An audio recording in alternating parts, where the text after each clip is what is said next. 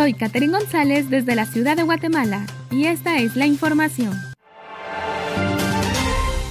Guatemala se ha convertido en una referente en la región centroamericana para industrializar y transformar el bambú. Así lo estiman autoridades del Ministerio de Agricultura, Ganadería y Alimentación, MAGA. El viceministro de Desarrollo Económico Rural, Miguel Duro, indicó que gracias al potencial de esta planta y la cooperación de la misión técnica de China, Taiwán, Guatemala será el primer país centroamericano con un centro de industrialización de este cultivo. Según Kevin O, gerente del proyecto Bambú en Guatemala, la planta de transformación comenzará a funcionar en abril próximo.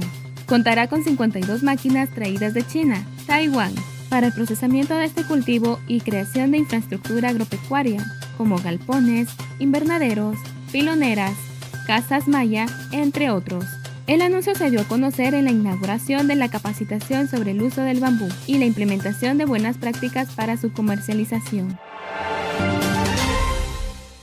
Soy Catherine González desde la ciudad de Guatemala y esta es la información.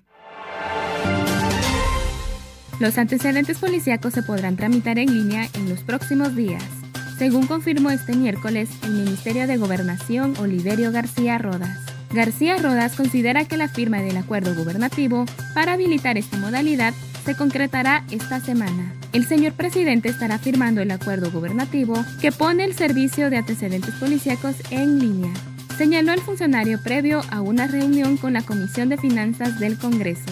La población ya no va a tener que estar haciendo cola, ya que desde cualquier lugar de la República se podrá obtener los antecedentes, agregó el ministerio.